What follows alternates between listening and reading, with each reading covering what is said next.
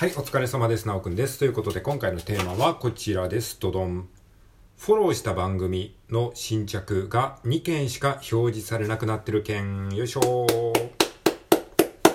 はい、ということで、このようなテーマで話していきたいと思います。よろしくお願いします。えー、ということで、このね、タイトルだけ聞いても何のこっちゃって話だと思うんですけれども、あの、ラジオトークのトップページので、画面があるじゃないですか。トップページね。アプリのトップページ。で、そこにフォローした番組の新着って言って、この僕がやってる今収録トークやってますけども、この収録トークで、えー、新着の収録トークがですね、あの、フォロワーさんの、えフォロワーさん？あ自分がフォローしてる人の、えー、収録トークがこう新着順にこう並んで表示されるところがあるんですけれども、そこがですね、なんとその2件しか表示されなくなっちゃってるんですよ。まあこれは僕の問題なのか、ちょっとそのアプリのね、仕様が変わったのか、もしかしたら僕の見間違いかもわかんないけど、まあ少なくとも僕の画面上はそうなってるわけなんですよね。今まではね、トップページにそれがね、5件ぐらいね、表示されてたと思うんですよ。5件ぐらいは確かあったような気がしますね。数えてないですけど。で、それを、そのさらにもっと、あの、あの、深掘りっていうか、辿りたい場合は、その、フォローした番組の新着っていうところの、その、えー、右、右矢印のこのなんか、あの、不統合記号みたいなのがあるので、それをこう、プチョンってやると、またそっから、あの、深く見れるんですけれども、えー、トップページに表示される件数が2件になっちゃってるんですよね。これはね、なんかね、どういうことって感じですよね。いや、収録トークの肩身の狭さ、みたいな。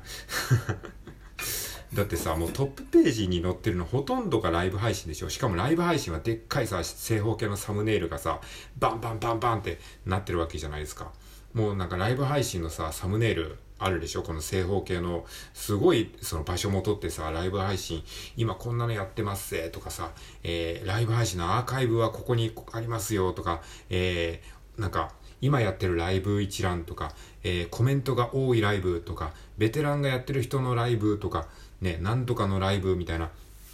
スコアチャレンジに挑戦中みたいな、ライブ配信のやつはやたらトップページにね、こう載っている、いる中で収録トークはね、ほぼほぼね、あの、載ってないんですよ。で、サムネもちっちゃいですし、で、そういう中でね、こう、ただでさえ肩身の狭い収録トークが、さらに、そのフォローした番組の新着欄がですね、5件ぐらいあったのが2件しか表示されなくなってしまってるんですよ。そうするとね、どうなるかっていうとね、多分ね、より収録トークが聞かれなくなるんじゃないかっていうことが懸念されますね。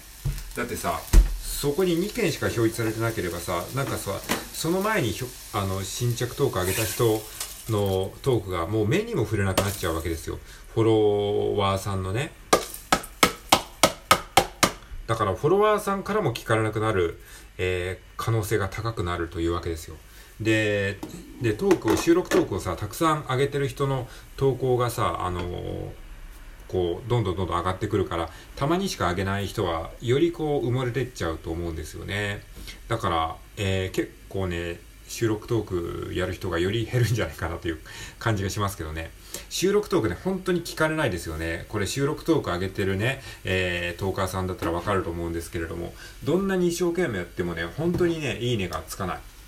ね、僕もね、あの、いろんな方フォローさせていただいてますけど、本当にいい話をされているのに、全然ね、こう、いいねがつかなかったり、えー、されてる方がたくさんいますね。だから僕はなるべくね、こう、聞いたら、いいねをするようにはしてるんですけれども、それでもやっぱりね、追いつかないので、あの、せっかく、こう、たくさんね、あの、いい配信をされている方もですね、いいねがつかないのを見てるとね、ちょっと、あのー、すごいね、残念だなというふうに思ったりしてますね。まあ、これはもうしょうがないことなのかもしれないですけどもね。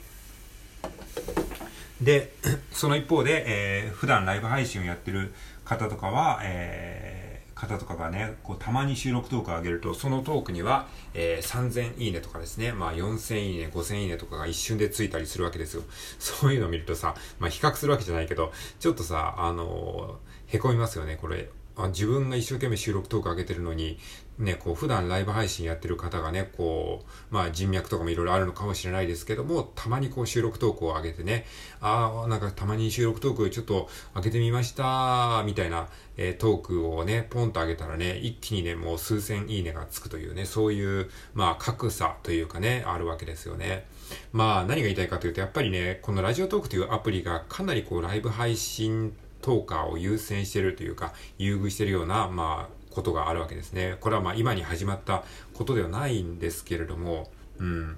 まあもともとね、ラジオトークっていうのはこの収録配信だけ、え、するアプリだったんですね。ライブ配信機能っていうのはなくて、こういう録音したものをアップロードしていくっていうアプリだったんですけれども、えー、途中から収録以外にこのライブ配信という機能がついてきたわけなんですね。だからどっちかというとこれ本来はこういう使い方をするのがメインで、あのライブ配信っていうのはまああくまでおまけみたいな機能だったわけですよね。で、それが今や逆転してしまって、あのライブ配信をするための、えー、音声プラットフォームになってしまって、この収録トークっていうのはまあ本当にもうおまけ中のおまけみたいな感じの機能になってきてるわけです。で、おそらくですね、ラジオトークのえ、運営をされてる方にとっては、もうむしろこの収録配信機能はお荷物ぐらいに思ってるのかもしれないですね。思われてるところもあると思います。なんでかっていうと、あの、まあ、収益にならないからじゃないですかね、多分ね。あの、どういう収益構造か僕は詳しく当然わかんないですけども、まあ、ライブ配信とかでさ、こう投げ銭っていうんですかね、お金を出して買ったギフトとかをこう、みんながバンバン投げることによって、その、えー、なんて手数料っていうのがラジオトークに入るわけですよね。でもこの収録配信っていうのはさ、僕らがいくら収録して、いいねがいくらついてもさ、ラジオトークの運営に実際的に金銭的なメリットはないわけですよね。だからこの収録トークの機能をいくらこう、えー、頑張ってこうね、作っても、そのお金にはならないわけですよ。だからもうこの収録トークをどんどんどんどんこう縮小させて、いずれまあ収録トークは、新規登録できなくなりますみたいになるんじゃないかなっていう、まあそういう懸念すらしてしまうわけですよね。だってこうやってさ、新規の収録、新着トークが2件しかトップページに表示されないってことは、よりこう目につかなくさせてるというか、そういう感じになってるわけじゃないですか。まあだから、なんかそういうこともね、あり得るのかなとか思っちゃったりしますね。じゃあどうすればいいのかっていうふうに考えたときに、やっぱりね、こう収録トークをね、こう盛り上げていく必要があると思うんですよね。えー、ね、だから収録トークを盛り上げるためにいろいろ、あの、個人的に活動されてる方もいらっしゃるんですけれども、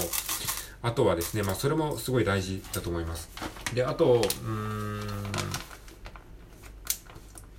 ギフトを送るとかそういうことですかね。あの、いいねをつけるとか、ギフトを送るとか。やっぱり収録トークやってる人ってすごい孤独なんですよね。ライブ配信